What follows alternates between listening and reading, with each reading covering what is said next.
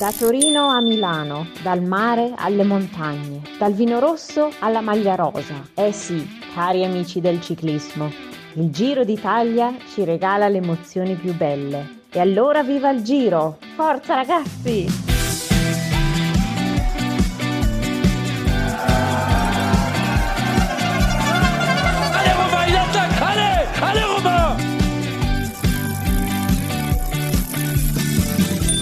Der Radsport-Podcast.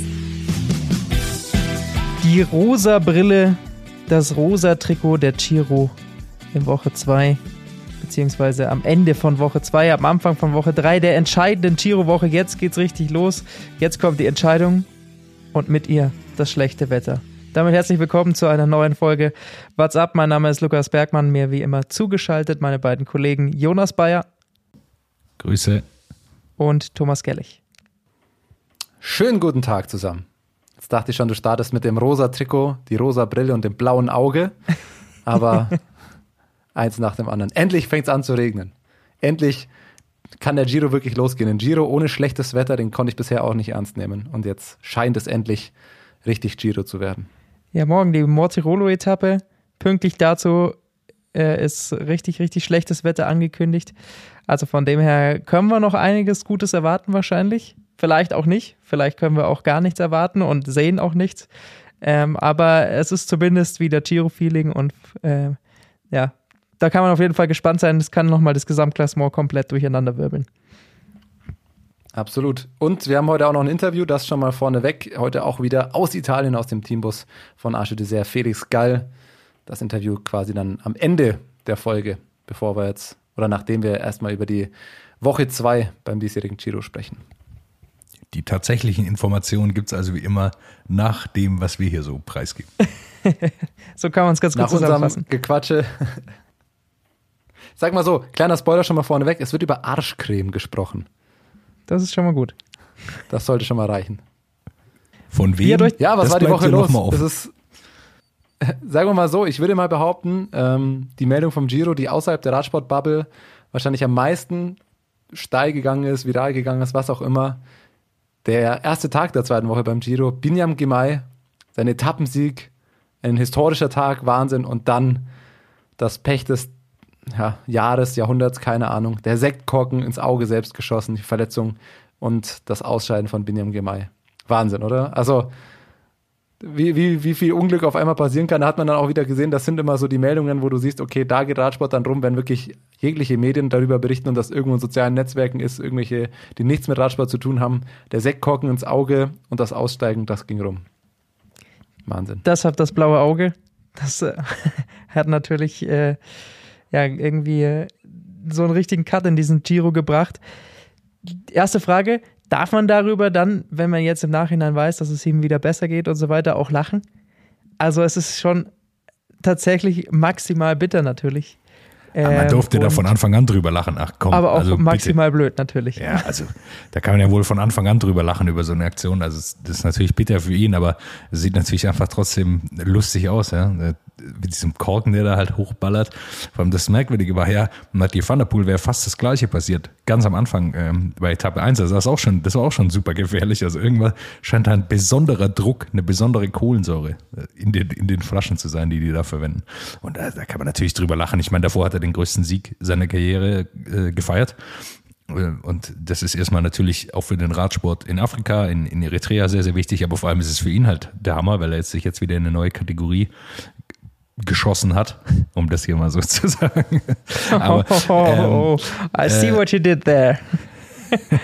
ja, also er hat sich in eine neue Kategorie gebracht, gerade auch halt, wie er sich den Sieg rausgeholt hat, äh, da im Sprint gegen Mathieu van der Poel im 1 zu 1, der dann wo man sieht, ja, der Mann ist auch einfach ein großer Sportsmann, dann merkt, nee, da habe ich jetzt wirklich keine Chance mehr, obwohl er ja nicht weit weg war und dann nochmal schon vor der Ziellinie den Daumen hoch gibt an, an Biniam Gemay und ihn auch nach der nach der Ziellinie äh, direkt umarmt und, und auch wohl merkt, okay, da wird es jetzt einige Etappen geben, wo der mir äh, Konkurrenz machen wird, egal wo. Zwei schöne Bilder bei dieser Etappe. Natürlich dann einmal das Bild, dass dann einige Stunden später, nachdem diese Meldung kam, dass er eben ins Krankenhaus musste, kam, dass er eben dann doch wieder zurück war und nochmal mit dem Sekt richtig anstoßen durfte, wer auch immer den dann geöffnet hat vom Team. Hoffen wir, dass das jemand anders vielleicht dann übernommen hat in dem Fall. Aber das ist schon mal ein sehr, sehr schönes Bild und Warte, warte, man stellt sich vor, Domenico Pozzovivo stand ja neben ihm, der hat ihn zufälligerweise auch angefahren. Und wenn der den Sektkorken öffnet, der ist ja einen halben Meter kleiner als alle anderen, also da ist es auch wieder mal gefährlich. Also dem hat man hoffentlich nicht den Sekt gegeben, weil da ist natürlich auch die Hochschießgefahr von ihm möglich. Ich bin ja dafür, dass in Zukunft das einstudiert wird, dass, also ich weiß nicht, ob ihr diese Videos kennt, die es manchmal irgendwo gibt, wo die Leute mit so wie so einer Art Säbel, die, die den Flaschenhals so entlang rassen und da den Sektkorken so raus säbeln yeah. schießen. Ich bin dafür, dass ab jetzt äh, zum Giro, also dass die, dass daran gedacht wird, die Flasche bitte nach vorne halten. Das lernt man auf jeder betrunkenen Silvesterfeier. Korken nie ins Gesicht, in Richtung eines Gesichts und einfach den Säbel nimmt und dann den Korken so aufknallt. Das würde auch geil aussehen. Ja, aber ist es so klug, dann jemanden der sich damit geschafft hat, selbst zu verlassen, sowas wie ein Säbel ich in die Hand zu. Ich wüsste nicht, was mit einem Säbel passieren kann. Ich wüsste nicht, was da potenziell passieren könnte. Ich sehe keine Gefahr. Okay. Nee. Das zweite schöne Bild dieser Etappe war für mich nicht nur, dass Binyam Gemay dieses Rennen gewinnen konnte, sondern in was für einer Art und Weise Intermarché Vantigobert das letztendlich vorbereiten konnte. Das war pure Dominanz auf dieser Etappe und das war für mich irre beeindruckend zu sehen, wie ein Team, das wir, über das wir vor einem Jahr noch mit einem, mit einem müden Lächeln uns darüber lustig gemacht hätten, dass sie in der Ausreißergruppe da ab und zu rumhängen, dass die ein Radrennen beim Giro auf diese Art und Weise dominieren. Die haben jede Attacke letztendlich ja wieder zugefahren, äh, waren da als einziges Team noch mit mehreren Fahrern und vertreten. Und das war wirklich, wirklich beeindruckend zu sehen. Nicht nur von Biniam Gemay, sondern es war einfach auch die perfekte Vorbereitung. Pozzo Vivo, der in der Gesamtwertung vorne mit dabei ist, fährt ihm zum Schluss den Sprint an. Also was für eine Teamleistung und was für ein Effort. Das fand ich eben auch mit das Geiste, dass Pozzo Vivo den Sprint dann noch mit angefahren hat. Äh, ist schon auch irgendwie ein geiles Bild. Der ich weiß nicht, Mann, wie viel, der wie viel Windschatten mir gegeben hat. Da bin ich mir nicht so ganz sicher. Also Biniam Gemay ist auch relativ groß. Also so wahnsinnig hat er sich nicht dahinter verstecken können. Vielleicht hat er auch deshalb Van der Poel ein bisschen vorgelassen. Das, und dann ist er von seinem Hinterrad gekommen. Ja, aber die Geste zählt. Am Tag danach war es ja genauso bei DSM, dass da der Kapitän äh, den Sprint anfährt. Das waren die zwei Tage, äh, ja, wo man sieht, schon cool. Also wenn du da einfach den Leader siehst, der da vorne ähm, jegliches Risiko noch mit eingeht oder halt da sich auch mal äh, für die anderen Teamkollegen dann all out rausfährt? Ich habe, ich hab, das sind schon gute Bilder. Ich habe die Frage schon mal in unseren, in unseren Chat gestellt. Hypen wir Intermarché zu sehr? Also inzwischen, man kommt einfach nicht an ihnen vorbei. Ja? Sie, sie sind super, äh, super aktiv, sind bei so vielen Etappen vorne dabei. Domenico Pozzovivo ist auf einmal wieder in der Form, wo man sagen muss, ja, der wird auf jeden Fall Top Ten fahren, wenn er jetzt nicht stürzt oder so. Also kommt man eigentlich nicht an ihm vorbei. Ist der Hype schon zu groß oder sind sie einfach mega gut und man muss über sie sprechen? Naja, also sie haben am Ende einen Top 10, vielleicht sogar Top 5, Top 6 Kandidaten im GC. Sie mit Binyam Gemay ähm, gut einmal Etappenzweiter, einmal jetzt Etappensieger. Sie dominieren da teilweise Rennen. Da gibt's ganz andere Teams, die mehr Aufmerksamkeit, die von denen man vor der, vor der Rundfahrt mehr erwartet hätte, die deutlich weniger machen. Äh, ich will jetzt nicht Education First oder so direkt ansprechen, aber zum Beispiel solche Teams, also Absolut. Und das ist ja nicht nur der Giro. Also das ist ja die ganzen letzten Wochen, wir haben es jetzt schon öfter gesagt, die bringen immer irgendwie irgendwen vorne, vorne rein. Also das Team ist schon beeindruckend. Die Leistungen stimmen, die Ergebnisse stimmen. Und genau, das hat vor allem unter dem Hintergrund, ne, man macht sich ein bisschen über Trikots lustig, man hat sich letztes Jahr vielleicht noch über das Team an sich so ein bisschen, ja nicht lustig gemacht, aber hat sie nicht so ganz ernst genommen.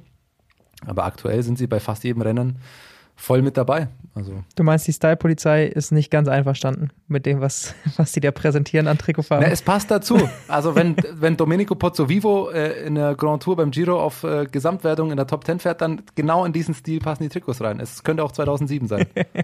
das ist wohl richtig. Da hat man auf jeden Fall nicht das Problem, das man sonst oft hat, dass, dass alle Helme gleich aussehen. Die erkennt man relativ zügig. Jetzt muss man sagen, dass diese Etappe äh, nicht nur dann im, im Schlussspurt relativ spannend war, sondern generell dieses komplette Etappenfinale zu diesem Zeitpunkt der Tour, äh, Tour de France, sage ich schon, zu diesem Zeitpunkt des Giros für mich das Spannendste, weil es war unglaublich viel los. Also das war äh, wirklich sehr, sehr gut geplant, zumindest äh, wenn die äh, Planer tatsächlich dann äh, mit so einer Attacke und mit, mit so einem Durcheinander letztendlich geplant haben. Da ist wirklich alle zwei Sekunden irgendjemand anders wieder auf Vollgas gefahren. Carapaz hat es mal probiert, ähm, einige der Gesamtklassementfahrer haben es mal probiert.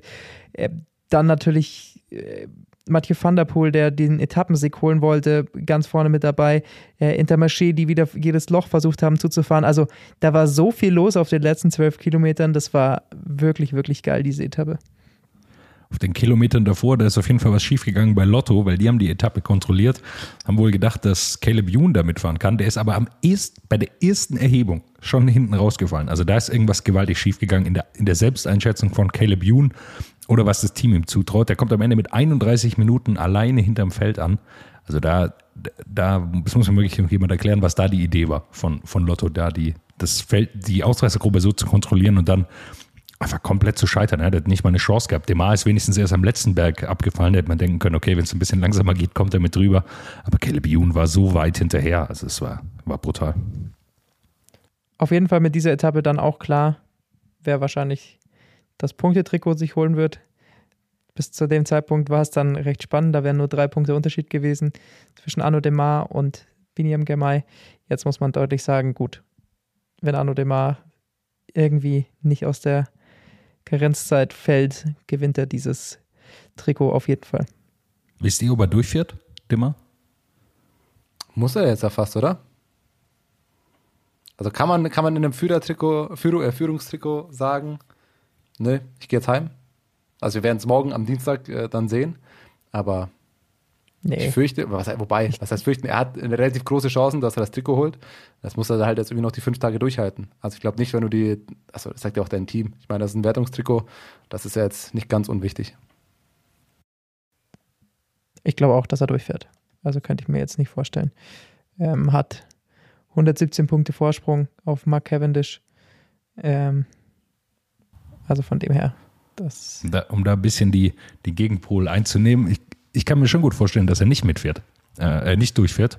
Also so gut wie er jetzt drauf ist, so gut wie sein Sprintzug funktioniert, sollte FDG drüber nachdenken, ihn mit zur Tour zu nehmen. Weil da auch die Chance natürlich für ihn gegeben ist, äh, ein, zwei Etappensiege zu holen, muss man ehrlich sagen. Wenn er so fährt, dann ist da die Möglichkeit da. Und ein Sprinttrikot beim Giro, ja, ich glaube, da wäre ihm ein Tour-Etappensieg lieber. Wir werden es morgen sehen. Wahrscheinlich, wenn die Folge raus ist oder gehört wird, ist es wahrscheinlich schon, schon klar. Aber ich denke, wenn am Dienstag am Start ist, wird er auch zu Ende fahren. Also ich denke, wenn Sprinter aussteigen, dann müssten sie es wahrscheinlich jetzt tun. Allein wenn sie morgen auf das oder auf das Dienstags Etappenprofil und das Wetter schauen, sagt man der Sprinter, gut, jetzt habe ich keinen Bock mehr vielleicht. Ähm, ja, aber wo wir bei den Ausstiegen sind, ähm, am Tag darauf, wir haben's, äh, ich habe es vorhin schon kurz angeschwindigt, Roman Bardet, der Kapitän, fährt für seinen Sprinter Alberto Dainese an. Dann gewinnt der auch nochmal die komplette flache Etappe und dann natürlich das Bittere, einen Tag später Roman Bardet krank geworden, ihm war schlecht, der Ausstieg vor der letzten Etappe. Das war brutal bitter äh, oder einfach schade, weil wir da auch einen potenziellen Top 3, Top 5 Fahrer gefühlt grundlos haben aussteigen sehen. Da sieht man einfach wieder, wie schnell es in der Grand gehen kann. Ne? Das, du brauchst einfach Glück, es muss irgendwie alles passen. Bist du einmal krank, äh, gab die Bilder von Bardet, wie er sich übergeben musste. Und dann war es das kannst du noch so stark, noch so gut in Form sein. Für Bardet ist es natürlich enorm bitter, weil der hat für mich bis dahin schon einen sehr souveränen Eindruck gemacht. Definitiv. Also Bardet sah wirklich, wirklich stark aus. Ähm, es gab ja da dann äh, die, kurz vorher eben diese Etappe, wo es so zum ersten Mal klar wurde, wer kann letztendlich um den, um den Giro mitfahren. Das war der Sonntag dann eben davor. Ähm, und da war er ja in dieser Dreierspitzengruppe äh, vorne lange mit dabei, die dann letztendlich doch wieder nochmal von ein paar anderen Favoriten eingeholt wurde. Aber da war er wirklich mit der Stärkste am Berg und deswegen äh, tut es mir sehr leid, weil man ihn lange nicht mehr in der Form und in der Stärke gesehen hat.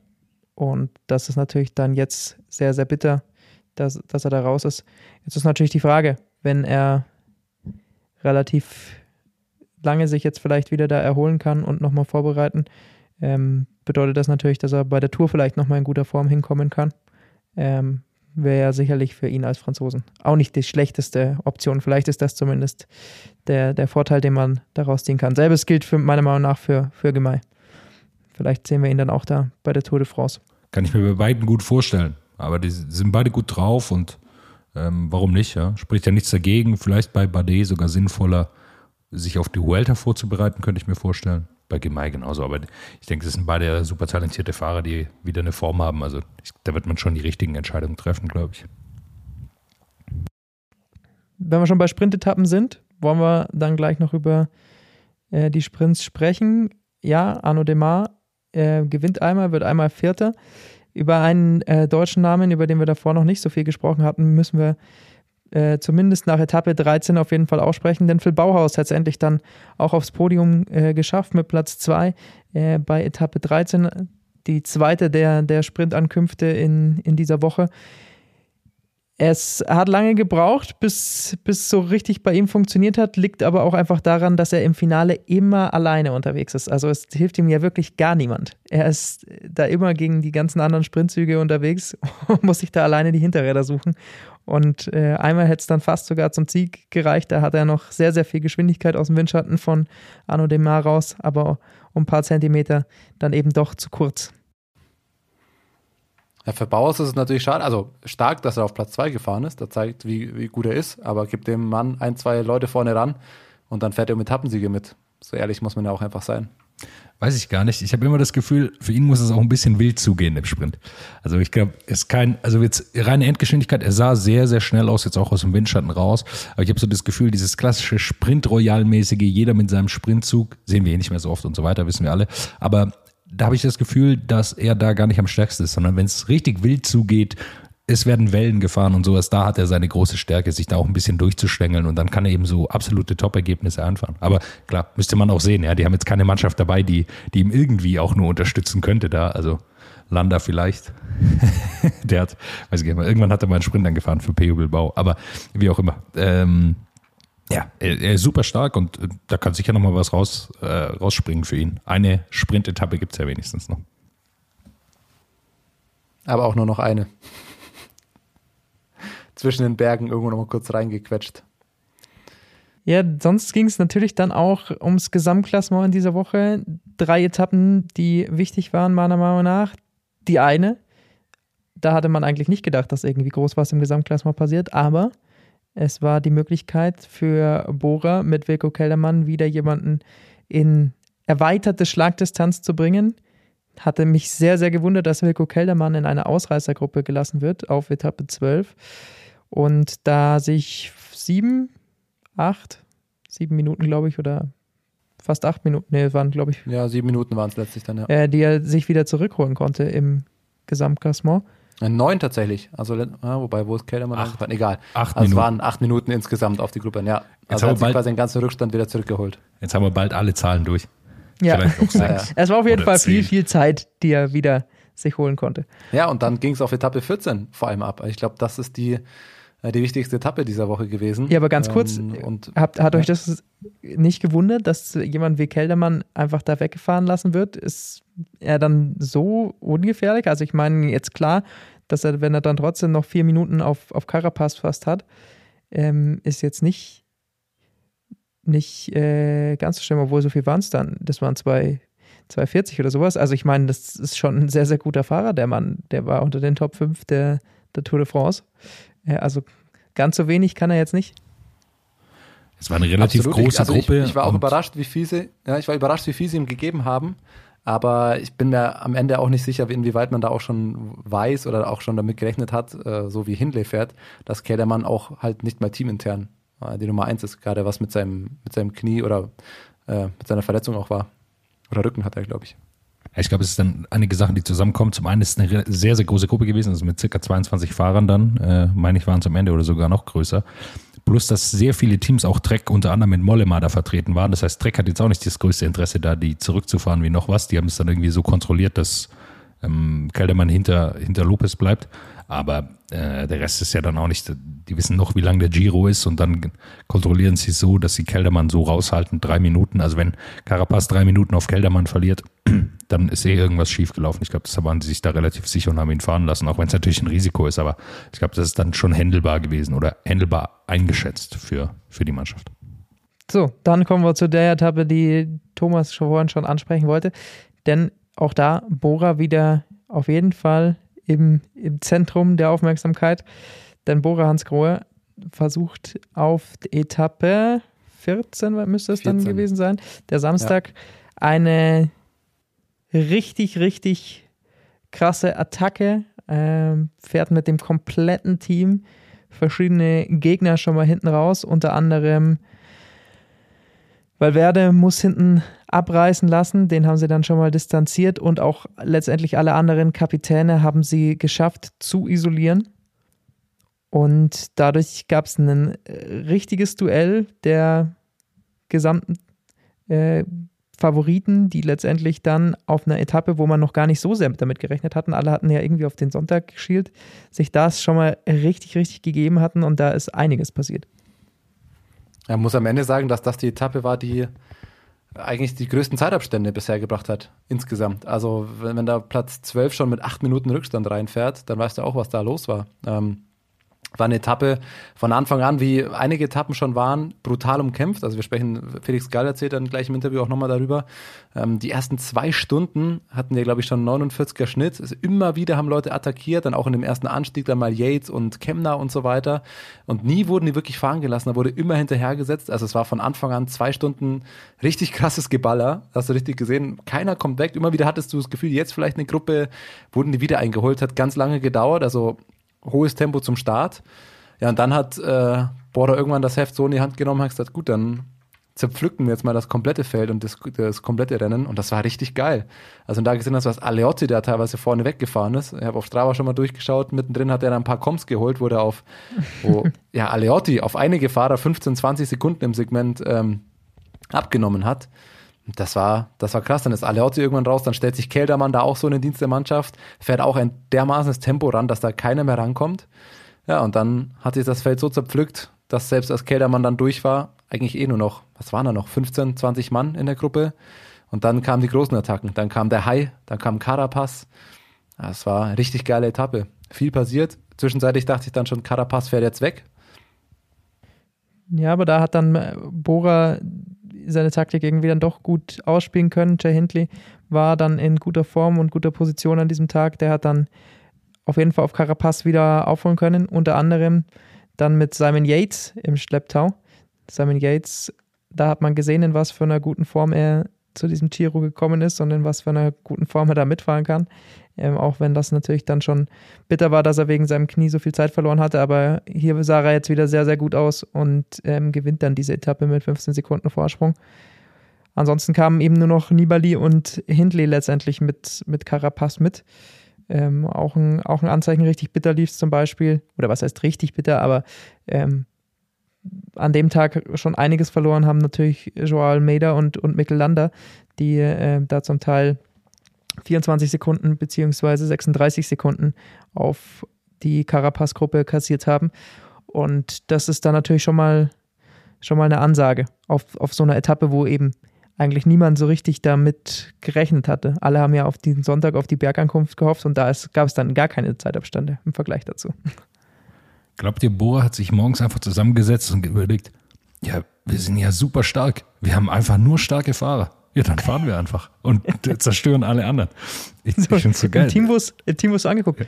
Du, äh, du, Emo, bist auch noch dabei, oder? Und Wilko. Wilko, du bist auch wieder ah, in den Top 10. Ja, aber so schlecht sind wir gar nicht. Ja, dann, dann lass mal fahren jetzt. Kemner, Aleotti, ja, wir sind alle super stark. Ja, okay, dann fahren wir jetzt einfach. Das ist mega geil. Also so wird eine Etappe natürlich auch super. Und hat man natürlich so Gimmick-Sachen dabei, dass Nibali einfach noch vorne mitfährt, wo man dachte, ja, also der, okay, der macht jetzt ein bisschen mit, aber so weit kommt er nicht. Okay, er kommt doch ziemlich weit, ehrlicherweise, muss man es zugeben.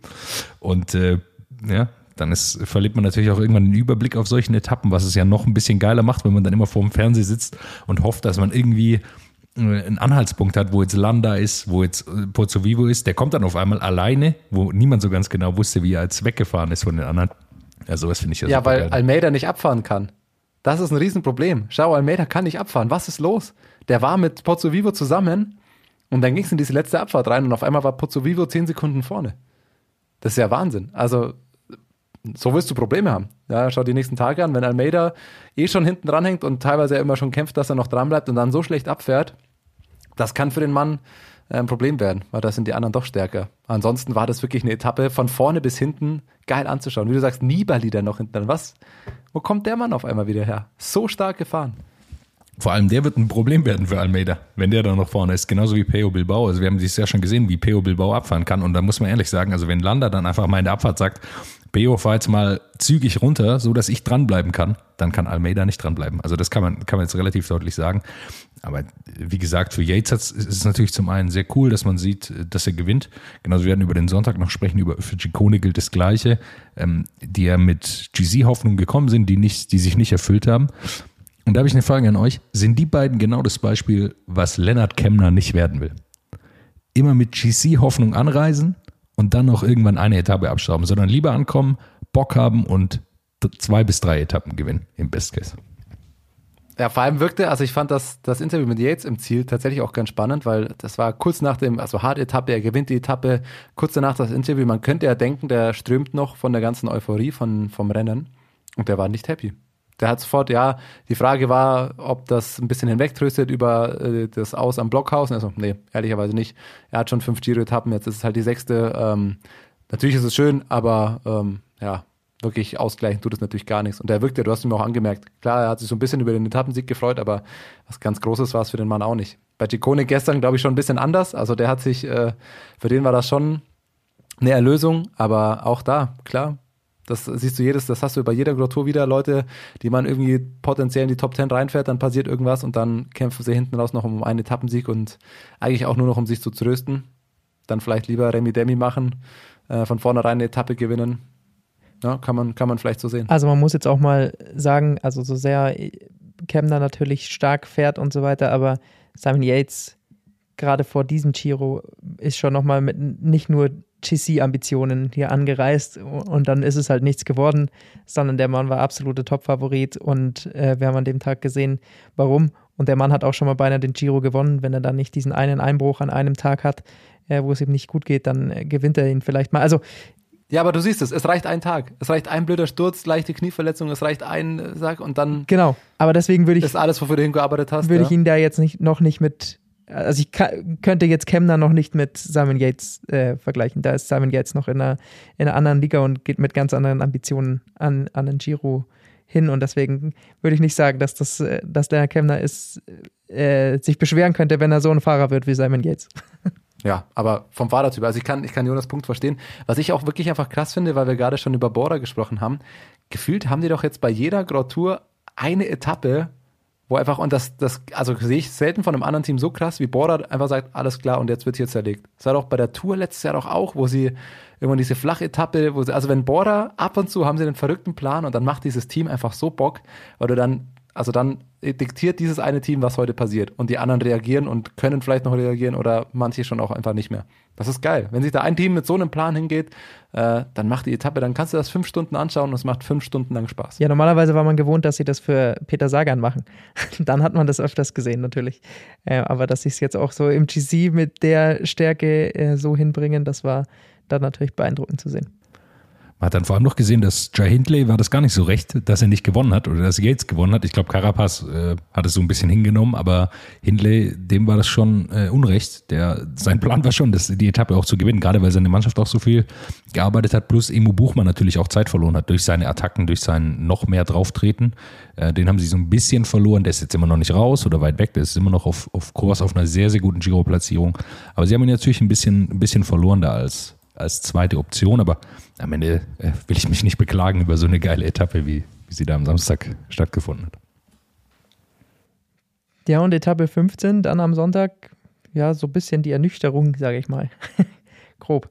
Da ist ja wirklich gar nichts passiert. Also klar, Ciccone ähm, gewinnt da aus der Ausreißergruppe raus, aber auch das dann relativ souverän und eindeutig ohne große Gegenwehr, äh, muss man sagen.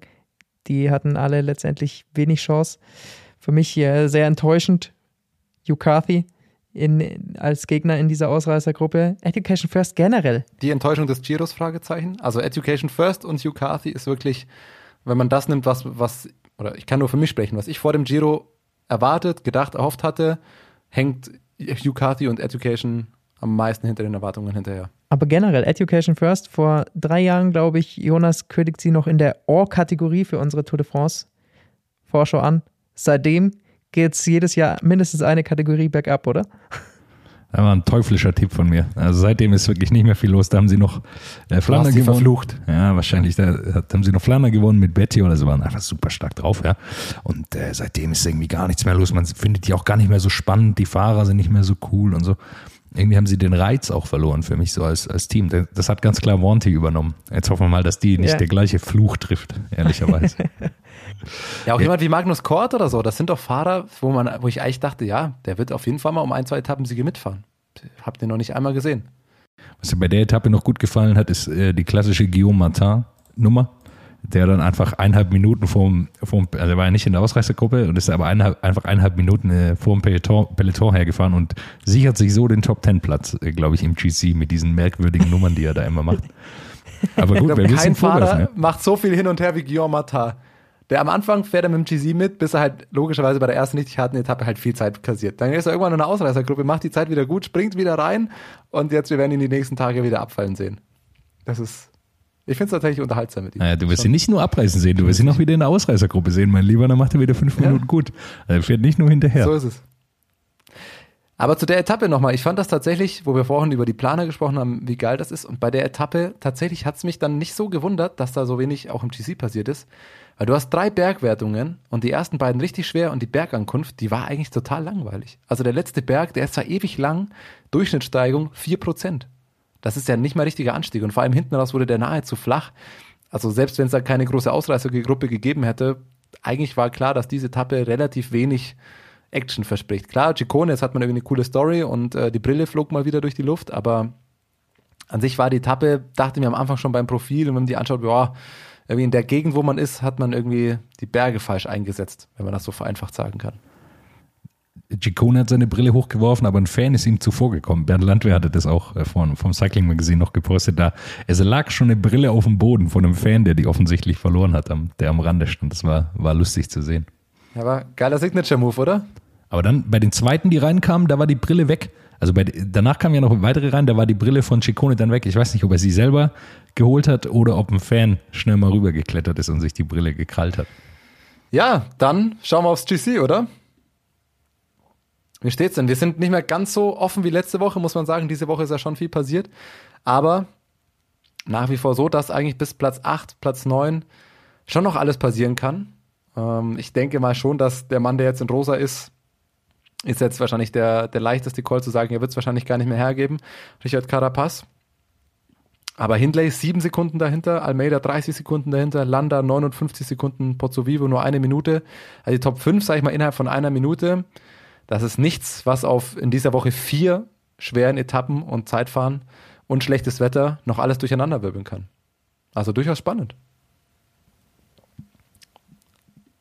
Ja, also es ist, glaube ich. Keine Widerworte, okay. nee, weil ich jetzt gerade überlege, was, was, äh, was ich dazu sonst noch sagen kann. Also es ist auf jeden Fall äh, einfach deutlich spannender als die Tour de France die vergangenen Jahre.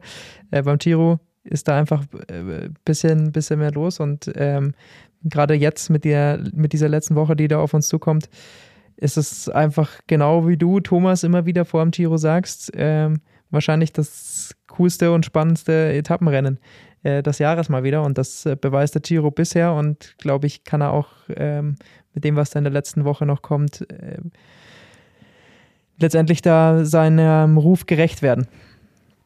Ich bin vor allem gespannt, ob Carapaz zum Beispiel mal einen schlechten Tag hat, weil der fährt bisher ja so souverän und so stabil durch.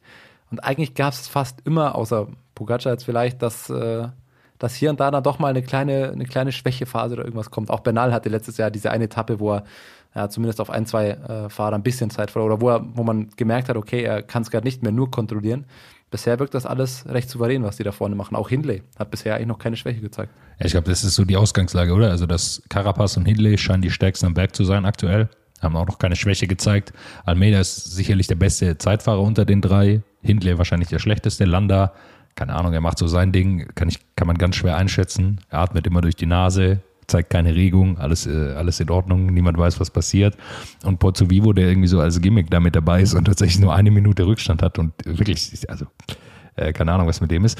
Aber ich glaube, so auf die vier, ohne Poz, also Pozzo Vivo da jetzt mal rauszunehmen, ich glaube nicht, dass er es durchziehen kann, aber äh, die vier vorne sind, glaube ich, so die Favoriten. Und wenn man sich anschaut, ist es wahrscheinlich dann tatsächlich Carapaz, der schon davor der große Favorit war, der einfach so souverän aussieht und sicherlich nochmal ein besserer Zeitfahrer ist als Jay Hindley.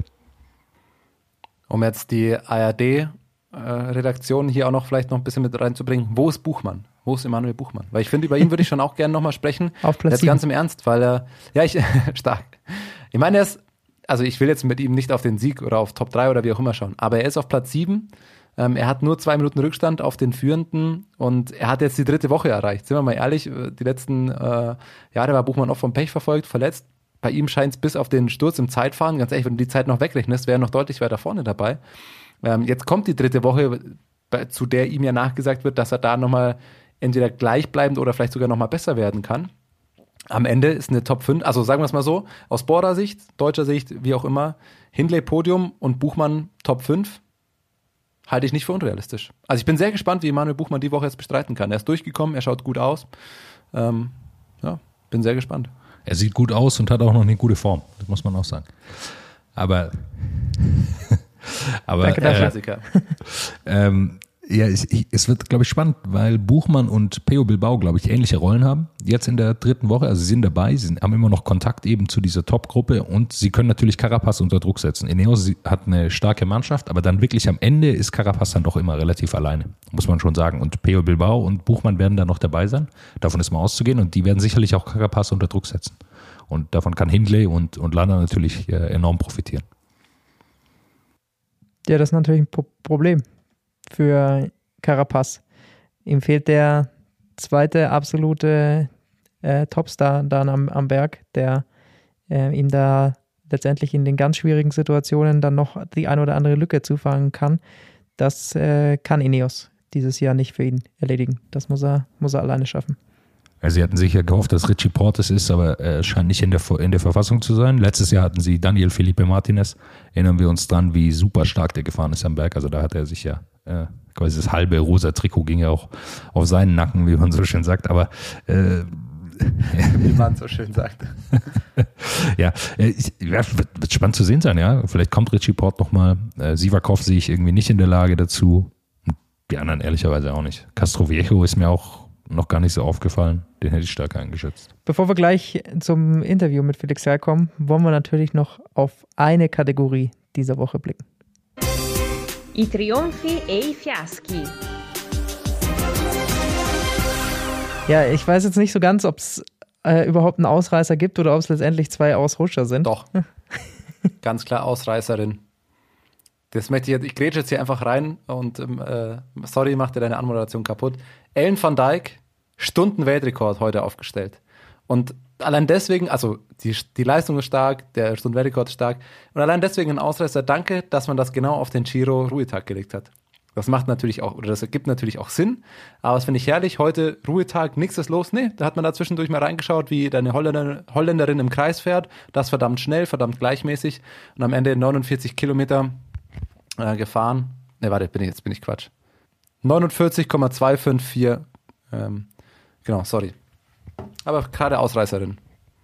Und ein schönes Rad ist sie gefahren, finde ich. Dann kommen wir zu den, zu den Ausrutschern. Mathieu van der Poel hat es wirklich geschafft, sich die komplette italienische Gourmet ähm, Elite. Nee, nicht nur Gourmet. Die, oder sagen wir so, einfach komplett Italien. Komplett Italien. also man muss, ich weiß, man muss den Kontext bilden. aufpassen, was man sagt, aber eigentlich hat er dem Land Italien den Krieg erklärt. Äh, und zwar, wir hatten vor ein paar Wochen schon mal ein altes Bild, das war ja nichts, äh, nichts Neues, aber ein altes Bild, das Cycling Out of Context wieder äh, herausgegraben hatte. Bei seinem Sieg, glaube ich, bei der ersten Etappe war das, äh, wo Mathieu van der Poel richtig schön eine halbe Ketchupflasche über Spaghetti verteilt. Diesmal sitzt er mit einer Pizza im Bus. Ein ähm, jemand hat das auf Twitter dann gepostet mit der Frage, ob sie mal wieder den Belag bei ihm vergessen hatten, die Oliven zum Beispiel. Und Mathieu van der Poel, der, eine Pizza Margarita eben gegessen hat, schreibt darunter nur Ananas. Und da war natürlich. Sogar nur das Emoji dazu. schon wieder drunter äh, ein, ein großer Shitstorm, der gegen ihn losgegangen ist. Also Mathieu van der Poel, äh, ich weiß nicht, ob er noch zum Liebling der italienischen Fans wird. Sie werden ihn irgendwann anfangen auszubuhen, wenn er so weitermacht. Er ist ein guter Troll, oder? Also er ist ein richtig guter Troll. Ja, sehr gut. Ich kann mir richtig vorstellen, wie er das, äh, das Foto ist ja schon herrlich, wie er da mit der Pizza sitzt, aber ich kann mir richtig vorstellen, wie er das ganz, auch die, die Ketchupflasche, äh, wie er das ganz bewusst macht und auch da so, ah, wie kann ich nochmal einfach so irgendwas auf Twitter oder irgendwo droppen und dann einfach einen Tag lang nichts sagen und einfach alle ausrasten sehen. Einfach so das Streichholz in den ganz trockenen Haufen äh, Stroh werfen und einfach zuschauen, wie es verbrennt. Das ist schön. Also ich finde das witzig. Ich glaube, der hat da viel Spaß dabei. Auf solchen Bildern gefällt er mir auch deutlich besser als in der Werbung seines Hauptsponsors, in der er erklärt, warum er seine Haare nicht verlieren will. Jeder, der Radsport auf Eurosport schaut, weiß Bescheid. Der andere große Ausrutscher der Woche sind natürlich die Insekten. Das ist auch ärgerlich. So eine Biene, wenn die dir auf einem Rad ent entgegenfliegt, dann kann das schon mal zu allerlei führen. Zum Beispiel dazu, dass man seinen Verpflegungsbeutel nimmt, von der Schulter reißt und direkt seinem Konkurrenten Carapaz vor das Rad donnert. Eine Biene soll Lopez, der bis dahin ja noch im rosa Trikot gewesen war, äh, attackiert haben und dadurch sei es zu diesem Vorteil, äh, Vorfall gekommen, dass er eben da ähm, versucht hat, die Biene zu verscheuchen und dann, ja, leider hätte er beinahe damit Carapaz zu Fall gebracht, aber ähm, kann passieren. Die Insekten, also ganz großer Ausrutscher meiner Meinung nach für, die, für den Giro in dieser Woche. Ich dachte schon wieder, du plauderst äh, aus dem Leben eines jeden Hobbyradfahrers aktuell im Mai, wenn man fährt und nach äh, einer Runde gefühlt vier Fliegen im Auge, acht im Mund und in der Dusche dann aus den Beinhaaren nochmal 35 kleine Mücken oder sowas ähm, sich rauswäscht. Aber vielleicht. Du hast noch Beinhaare, Thomas. Ich wollte gerade sagen, wusste. Ich wusste, ich wusste, jetzt kommt die Diskussion. Ja, tatsächlich, ähm, ich hatte letzte Woche ein Gespräch äh, mit einer Person. Äh, es wurde beschlossen, im Juli werden die Beine rasiert. So viel möchte ich sagen. Für den Ironman. Freut mich, dass ich dich überzeugen konnte. Ja, ja. Jonas, es war Jonas Bayer, sagen, sind wir ehrlich. Unter der Voraussetzung, dass das Schienbein mit Kaltwachsstreifen abgerissen wird. Aber was kann man jetzt tun, Aber dass das nicht wieder vorkommt? Wie kann man sich gegen Bienenangriffe auf dem Rad äh, äh, da, da schützen, dass letztendlich dann nicht wieder die Verpflegungsbeutel durch die Gegend fallen. Weil das ist ja natürlich blöd, wenn dann das auf, aus solchen Gründen natürlich passiert. Jonas, äh, klär du mich auf, wenn ich im Sommer mit Leuten äh, irgendwo draußen sitze, heißt es, man muss viel rauchen?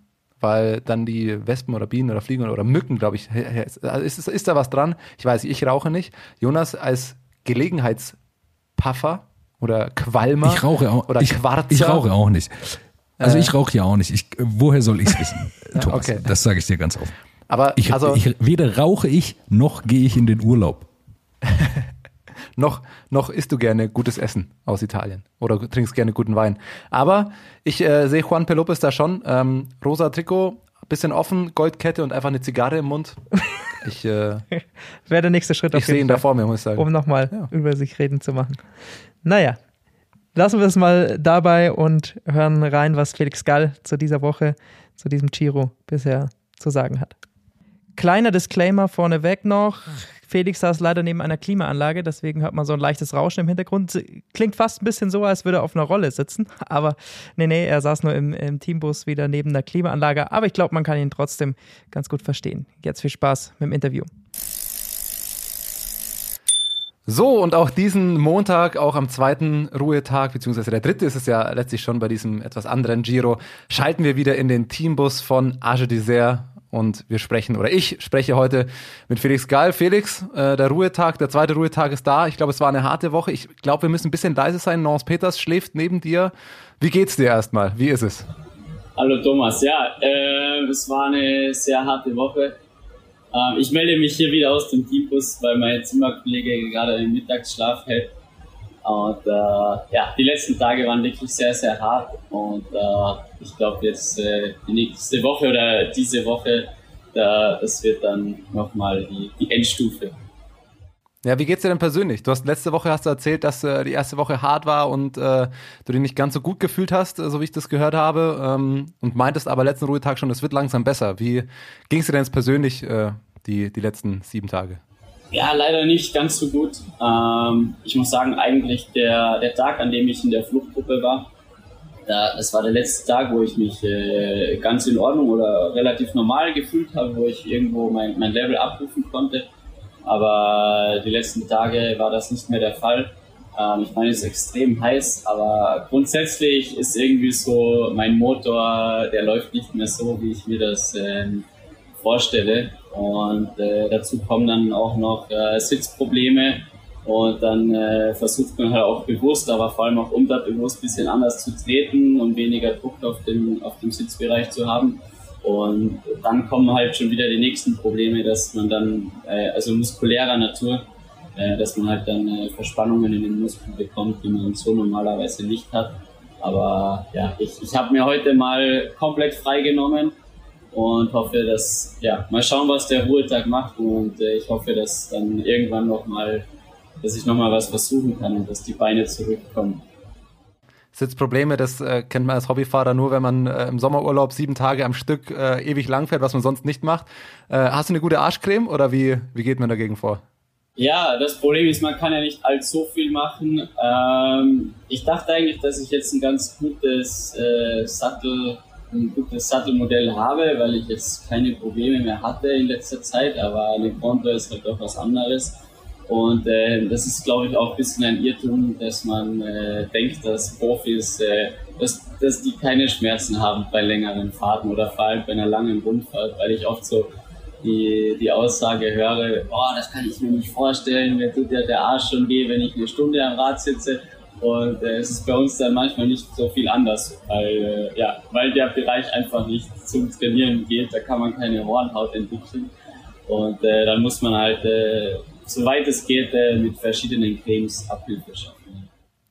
Aber jetzt mal abgesehen, weil das finde ich tatsächlich auch mit am interessantesten, äh, weil wir haben ja auch vor dem Giro schon gesprochen. Da hattest du noch keine Tour und wir haben darüber gesprochen, wie wird's drei Wochen, 21 Etappen, das wird schon was ganz was anderes. Sind das auch so mit, also die ganzen Beschwerden, die einfach, also einfach, dass alles noch härter und länger wird? Oder was ist für dich so der größte Unterschied jetzt? Was haben wir jetzt? 15 Etappen sind, glaube ich, schon durch. Ja, ähm, hast so lange bist du noch nie gefahren. Wie ist jetzt für dich am zweiten Ruhetag so die nächste Bilanz? Was macht so eine Grand Tour einfach nochmal anders, nochmal härter? Ist es einfach alles noch krasser oder gibt es so einen ganz bestimmten Grund oder so, wo du sagst, das ist einfach anders bei einer Grand Tour? Äh, ich meine, jetzt, äh, wie gesagt, die letzten Tage habe ich mich wirklich nicht gut gefühlt und warum das genauso ist. Ich weiß nicht, ob das dann einfach der, ja, an, der, an der Dauer liegt oder ob es sonst irgendwo äh, ein Problem gibt. Grundsätzlich fühle ich mich schon gesund, aber äh, wie gesagt, jetzt nicht das, was ich mir vorgestellt habe. Aber es zum Beispiel, ähm, also die, vor allem die letzten zwei Tage, die, äh, die Starts, die waren schon, also die sind wirklich unglaublich, wie schwer es ist, in die Gruppe zu kommen. Ähm, gestern eineinhalb Stunden Einzelreihe und äh, da ist es im Flachen dann schon wirklich manchmal schwer äh, dran zu bleiben und da wartet man dann einfach nur bis dann die Gruppe endlich geht. Ich hatte am Anfang noch versucht, äh, einen Teamkollegen zu positionieren, in die Gruppe zu bringen. Dann habe ich einen äh, langen Pull gemacht und dann, äh, dann war es vorbei mit mir und dann musste ich schauen, dass ich irgendwie dranbleibe. Und also das ist schon wirklich äh, verdammt hart. Jetzt als, als Beispiel mal äh, das. Klar gibt es immer wieder mal harte Kämpfe um die, um die Fluchtgruppe, aber bei einer Konto ist es, glaube ich, schon mal was anderes, weil man mit ziemlicher Sicherheit weiß, dass der Gewinner von der Gruppe kommt. Mhm. Ja, jetzt würde ich eine Etappe gerne mal ähm, ganz speziell mit dir besprechen. Ähm, und zwar war das die Etappe 14. Äh, das war die Etappe, die, da war es ähnlich. Ich habe sie angeschaut. Es hat, glaube ich, zwei, drei Stunden gedauert. Immer wieder Attacken, immer wieder, nie ging was weg. Also die Etappe in Turin, ähm, die am Ende ja Yates gewonnen hat da war es schon so hart mit dem Thema und da war es dann irgendwann so, dass Bora sich anscheinend mal wieder entschlossen hat, gut, heute zerlegen wir mal wieder alles. Wie, um mal über diese einzelne Etappe zu sprechen, wie war die für dich, wie war die für euch im Team? Ähm, also klar, dass eine Ausreißergruppe, dass da mal einen langen Kampf drum gibt, das sieht man schon immer wieder, hat man auch letztes Jahr beim Giro oft gesehen. Aber wie war diese Etappe für dich dann auch mit dem Verlauf irgendwann? Keldermann fährt, zerpflückt das ganze Feld und äh, hat man da überhaupt noch irgendwie gecheckt, was Sache ist? Du bist, glaube ich, am Ende sogar mit dem Gruppetto reingerollt. Also scheint ein sehr harter Tag gewesen zu sein. Ich glaube, nur noch zwei oder drei Fahrer waren hinter dir. Ähm, beschreib mal die Etappe 14 aus deiner Sicht so, weil die, glaube ich, mit die ereignisreichste in dieser Woche war. Ja, äh, also ich habe da auch versucht, in die Gruppe zu gehen am Anfang. Das ist ja auch als Team eigentlich die, die einzige Möglichkeit, äh, dass wir eine Etappe gewinnen können. Und äh, das sind wir schon immer ganz gut dabei, das, ja, oder in den Fluchtgruppen vertreten und so auch auf, auf diese Etappe. Ich habe es gleich mal am Anfang versucht, beziehungsweise so nach 20 Kilometer, da waren zwei so kleine Hügel Und am ersten Hügel, da hatte ich mit fünf Fahrern so einen kleinen Vorsprung von 100 Metern. Da sind wir in den zweiten Hügel reingerollt und dann ist das Feld von hinten gekommen und ich bin komplett aufgeplatzt und war dann am Ende des Feldes und habe nur noch gewartet, äh, bis das Gruppetto gebildet äh, wird. Und ähm, ja, dann habe ich ehrlich gesagt nicht mehr viel mitbekommen, was vorne passiert ist. Ich habe dann nur versucht, den Tag so gut wie geht, so gut es ging zu, zu überstehen. Es war extrem, extrem heiß.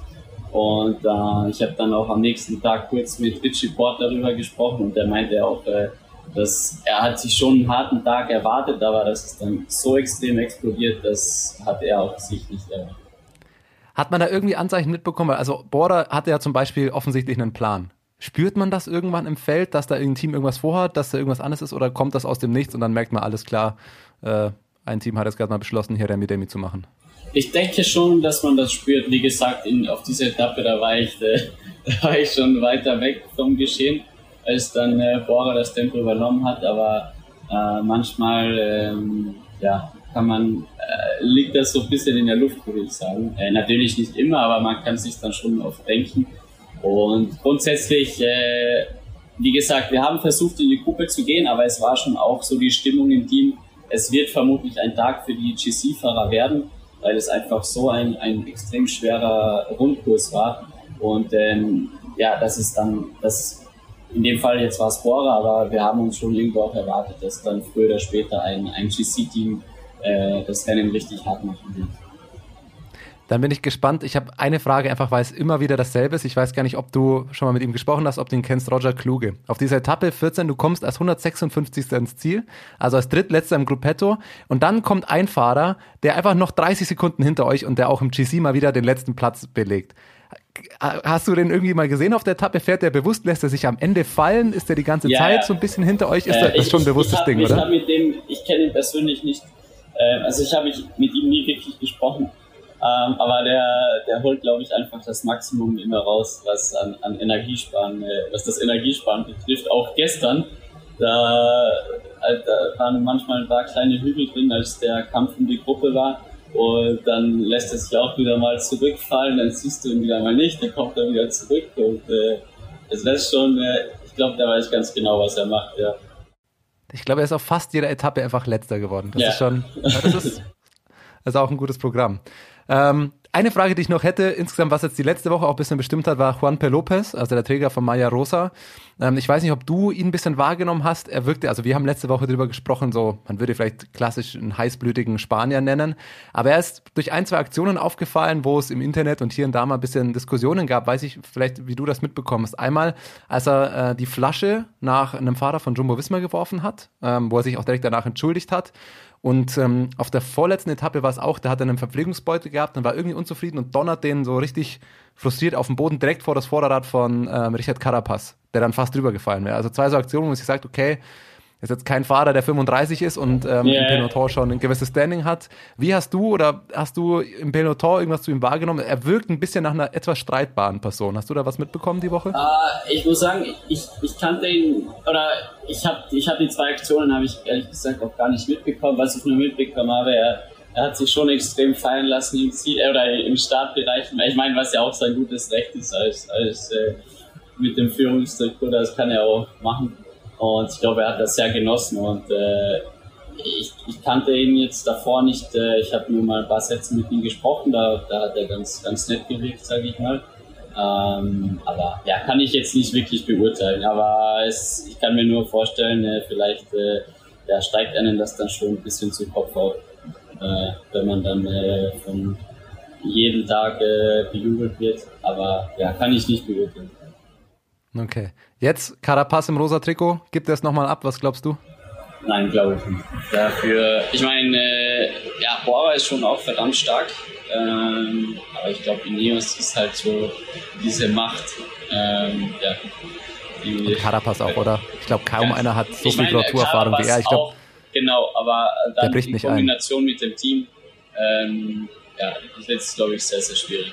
Dann sind wir mal gespannt auf die nächsten Tage. Wir haben äh, im einminütigen Vorabgespräch schon kurz gesprochen. Äh, wie sehr fährst du, wie gern fährst du im Regen bei Schlechtwetter? Äh, ja, also die letzten Tage ist jeden Tag heißer geworden, die letzten zwei Tage bei 30 Grad, 31, 32 sogar teilweise und von daher äh, begrüße ich es, äh, wenn es ein bisschen abkühlt. Das ist ein ganz komischer Giro bisher, weil normalerweise kennt man Giro, mindestens eine Etappe wird wahrscheinlich gekürzt, weil es noch irgendwo schneit, dann irgendeine Etappe sieht man keine Fernsehbilder und dieses Jahr es ist nur Sonne, es ist nur alles. Hat es überhaupt schon einen Tag geregnet? Also ich habe gerade nichts Nein. im Kopf. Am Ruhetag, äh, in, äh, am ersten Ruhetag, also am vierten Tag, da sind wir im Regen äh, gefahren, eine Stunde, aber ansonsten gab es keinen Tropfenregen im, im Rennen. Dann sind wir gespannt. Morgen Mortirolo, Regen, Jetzt die letzte Woche, super schwere Woche. Es ist schlechtes Wetter angesagt. Es scheint endlich der, der berühmte Chaos-Giro zu werden. Ähm, sechs Tage sind es noch. Hast, hast du dir, habt ihr euch noch was vorgenommen? Wie habt ihr euch am Ruhetag? Wie ist die Stimmung im Team? Wie geht's in die letzte Woche? Ähm, ja, also wir, bei uns äh, ändert sich nicht wirklich irgendwas von der Taktik. Äh, es ist, äh, sofern wir eine, eine gute Chance sehen, eigentlich immer oder beziehungsweise fast jeden Tag äh, versuchen wir in die Gruppe zu gehen, beziehungsweise an manchen Tagen Jetzt diese Woche ist, glaube ich, vor allem Etappe 19 nochmal ein richtig guter Tag. Ähm, dann so wie morgen ist es halt, ist halt schon wieder so schwer. Ähm, dann ist halt schon auch fraglich, ob dann ob das nicht ein Tag auch für die GC-Fahrer wird und man besser die Energie spart im, Feld oder in Gruppette, ähm, anstatt die Energie dann äh, oder anstatt ja, in, in die Fluchtgruppe zu investieren. Aber grundsätzlich, wir wollen und sind in jeder Fluggruppe vertreten und wir müssen unser Glück versuchen. Sehr gut. Bist du Mortirolo schon mal gefahren? Nein. Nein, ich, die, ganzen, die ganzen Anstiege kenne ich nur vom Hörensagen und äh, ja, ich bin gespannt, was mich erwartet. Ja, morgen glaube ich vor allem die Abfahrt. Also ich kenne Mortirolo und ich glaube, dass morgen die steile Seite runtergefahren wird. Äh, also bei Regen könnte Spektakel der Bilder geben. Wir sind sehr gespannt. Felix, äh, ich danke dir wieder. Äh, wünsche dir noch einen schönen Ruhetag. Gibt es heute noch was Schönes zu essen? Gibt es irgendwas Besonderes heute oder ganz klassisch? Oh, nee, wir, ich meine, wir haben einen guten Koch hier. Wir hatten äh, gutes Mittagessen gerade mit einem Brownie als Nachspeise. Und äh, ja, da, irgendwas Gutes ist immer dabei. Und äh, ja, jetzt, jetzt noch zum wieder wie äh, der die, die Termine abarbeiten von Massage, Physio und Osteopath und dann äh, ist eh schon wieder bald Schlafenszeit und morgen geht es dann weiter und ich hoffe, es ist schön auf der Couch äh, zuzusehen, wie wir im Regen fahren, ja. Und, äh also ich habe morgen, sag mal so, ich habe morgen frei und habe mir den Nachmittag auch direkt geblockt. Regen Mortirolo, das schauen, das Spektakel lasse ich mir nicht entgehen. Ich wünsche dir viel Spaß. Nee, im Ernst, also äh, viel Erfolg gerade für die letzte Woche. Ähm, genieß es nochmal. Äh, nächste Woche bist du hoffentlich äh, ein Grand Tour Finisher. Ähm, und ja, viel Spaß dabei, eine gute Woche, viel Erfolg. Äh, wir drücken dir bequem vom Sofa natürlich die Daumen. Vielen Dank, danke sehr. What's up? Der Radsport-Podcast. What's up ist eine M945 Produktion. Ein Angebot der Media School Bayern.